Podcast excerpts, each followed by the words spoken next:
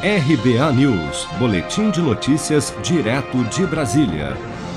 Internado desde esta quarta-feira com quadro de obstrução intestinal, o presidente Bolsonaro precisou ser transferido para São Paulo por recomendação do médico Antônio Luiz Macedo, que tem cuidado de Bolsonaro desde a facada sofrida na campanha de 2018. O médico viajou a Brasília na tarde de ontem para avaliar o quadro geral do presidente e recomendou a transferência para exames mais detalhados.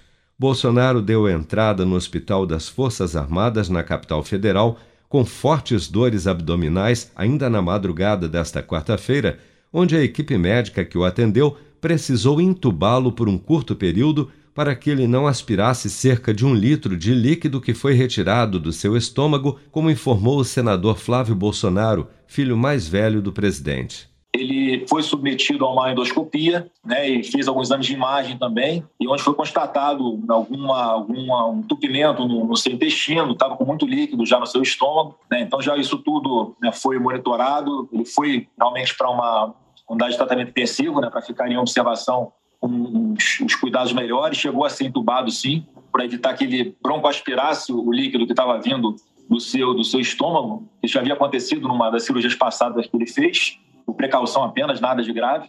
Segundo o primeiro boletim médico do Hospital Vila Nova Star, em São Paulo, publicado ainda na noite desta quarta-feira, após passar por avaliações clínicas, laboratoriais e de imagem, a conclusão é que o quadro de Bolsonaro é de suboclusão intestinal e, ao menos por enquanto, a hipótese de cirurgia está descartada.